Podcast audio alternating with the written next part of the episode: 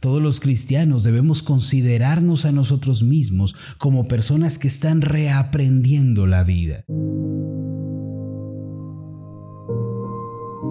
Estás escuchando Meditaciones Ascender con el pastor Marlon Corona. Acompáñanos a escuchar la serie de esta semana titulada La Escuela de Dios. El tema de hoy es Dios nos enseña.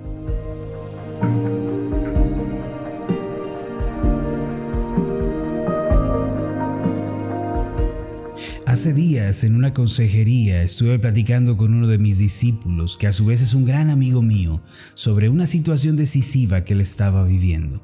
Durante la conversación hablamos acerca de que en Cristo uno tiene que aprender a vivir una nueva vida. Este fue el eje de toda nuestra conversación. Mientras hablábamos le pregunté, Jonathan, ¿cuántos años tienes ahora? Y él me respondió, 39 años. Entonces proseguí y le dije, ya viviste 39 años a tu manera. Ahora que has creído en Cristo, comienza una nueva temporada en tu vida en la cual tienes que aprender a vivir a la manera de Dios.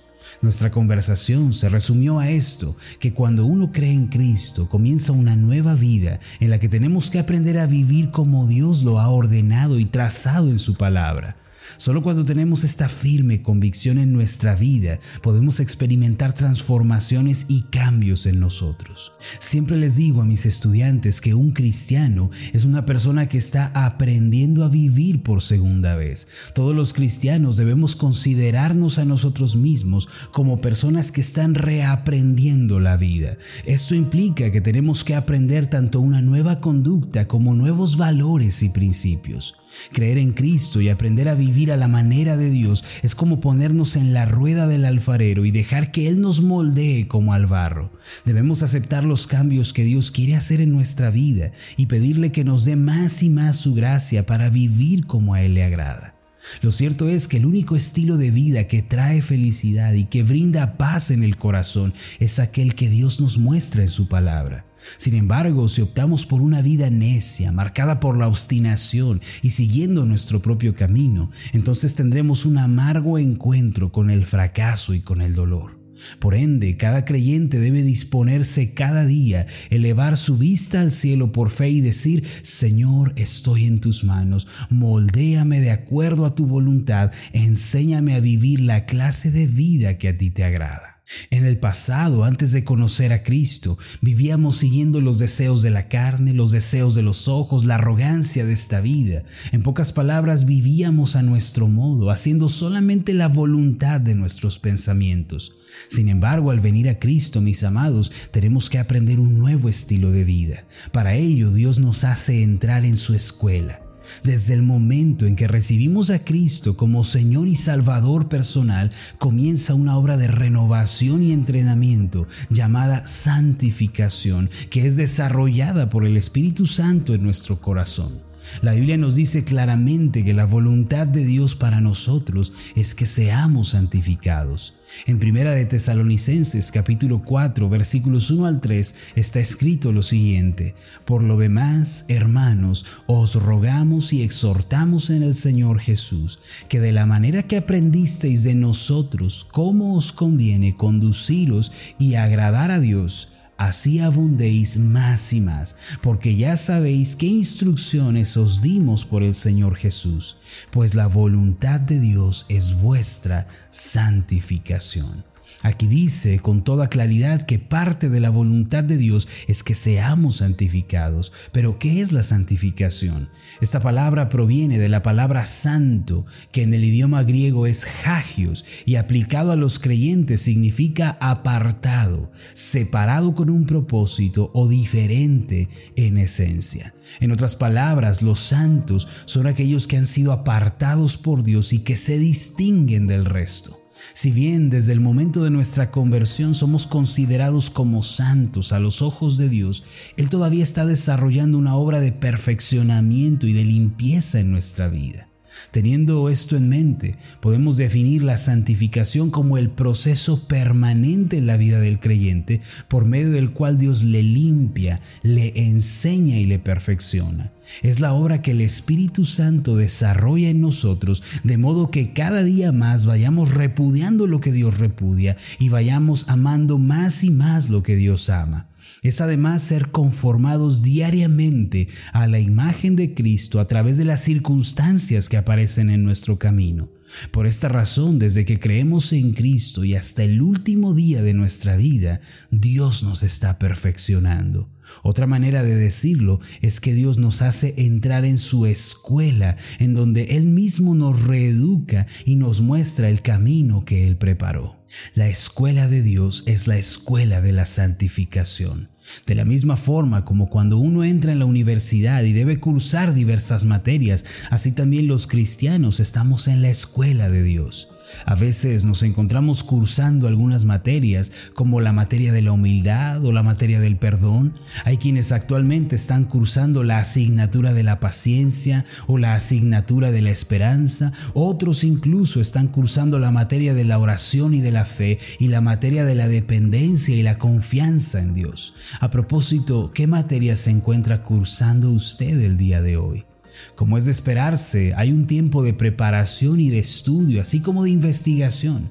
Esto se lleva a cabo cuando oramos y leemos la palabra o cuando asistimos a la iglesia y recibimos las clases del discipulado. Sin embargo, una vez que el maestro considera que estamos listos, nos introduce en el examen. Es allí en donde se ponen en práctica los conocimientos aprendidos y se ponen por obra las convicciones. Las pruebas y las aflicciones de la vida, mis amados, son el examen que debemos presentar delante de Dios. Cuando aprobamos dicho examen, Dios se goza y nosotros crecemos y maduramos en la fe. No obstante, si no aprobamos, Dios es paciente y con ternura nos enseña para que más adelante nos permita entrar en la prueba nuevamente. Uno de los pasajes que mejor describen esta dinámica en la vida cristiana es el Salmo 32, versículos 8 al 10. Allí se nos describe cómo es que entramos en la escuela de Dios. El pasaje dice así, Te haré entender y te enseñaré el camino en que debes andar, sobre ti fijaré mis ojos. No seáis como el caballo o como el mulo sin entendimiento, que han de ser sujetados con cabestro y con freno, porque si no, no se acercan a ti. Muchos dolores habrá para el impío, mas el que espera en Jehová le rodea la misericordia. ¿Cuál es el significado de este pasaje? Vamos a ver en detalle cada una de las frases de este pasaje. La frase te haré entender implica, en primer lugar, que Dios nos da entendimiento y discernimiento espiritual. Antes de conocer a Cristo veíamos la vida de forma meramente terrenal. Creíamos que su significado se basaba en las riquezas, en el poder, en la fama y en el materialismo. Sin embargo, hoy comprendemos que el significado de la vida es amar a Dios, servir al prójimo y vivir para el propósito que Dios nos ha dado. En otras palabras, antes de conocer a Cristo no comprendíamos las cosas espirituales, pues estábamos cegados por el pecado y por el orgullo.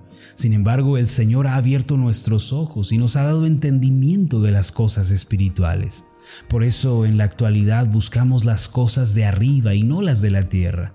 Por otro lado, la frase te enseñaré el camino en que debes andar significa que Dios está enteramente comprometido con nuestro crecimiento y nuestro desarrollo en la vida cristiana. El camino en la Biblia se refiere al estilo de vida de cada persona. Dios dice, yo les voy a enseñar a vivir a mi manera, como yo lo he trazado.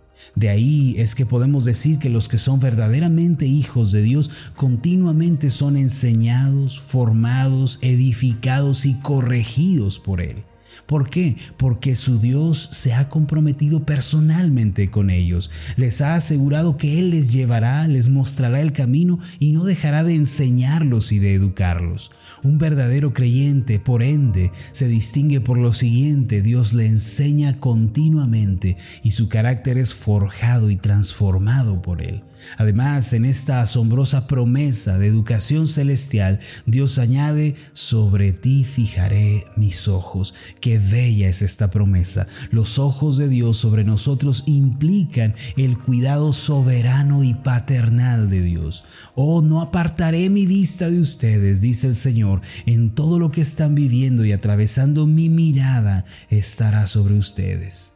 Mis amados, así como un padre vigila a su pequeño hijo y justo antes de tropezar el padre interviene la caída, así también el Padre Celestial tiene su vista puesta en nosotros y nos cuida tiernamente.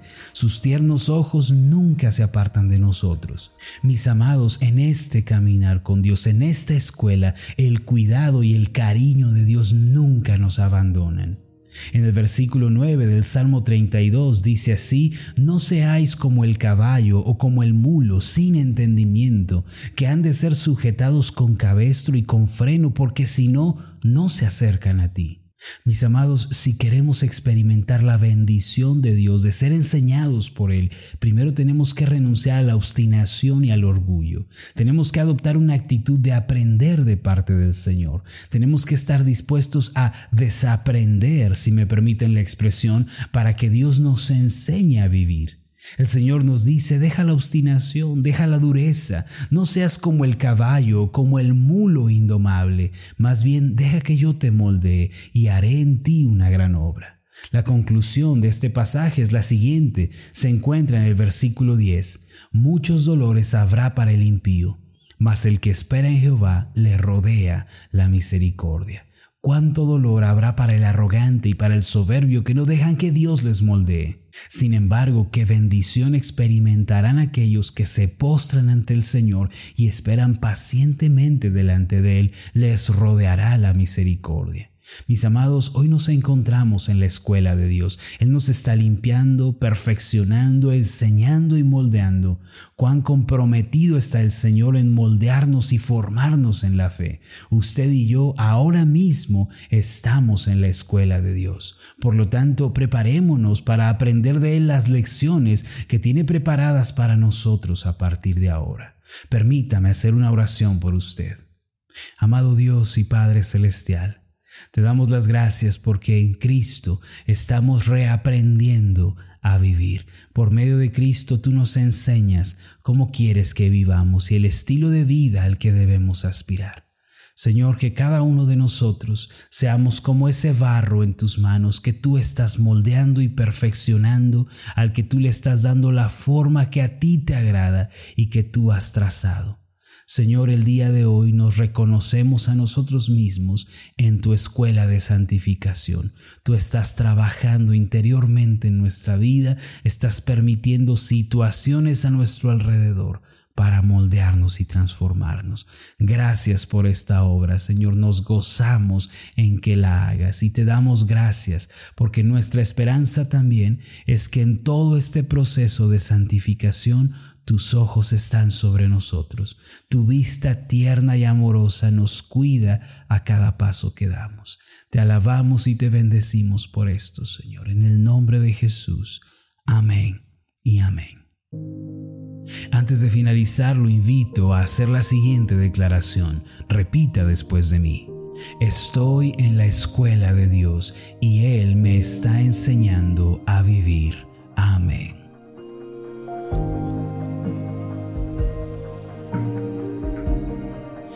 Tal? Mi nombre es Marlon Corona, soy el pastor de la iglesia Ascender en la ciudad de Zapopan, Jalisco, en México. Le agradezco mucho por haberme seguido con esta meditación. Mi oración siempre es que usted sea prosperado en todas las cosas y goce de una buena salud, así como prospera en su alma. Lo invito a que ore por las meditaciones Ascender y le pregunte a Dios cómo puede usted ser de bendición para este ministerio. Las meditaciones Ascender son impulsadas y apoyadas por nuestros oyentes. Reciba un fuerte abrazo de mi parte. Que Dios le bendiga. Hasta la próxima.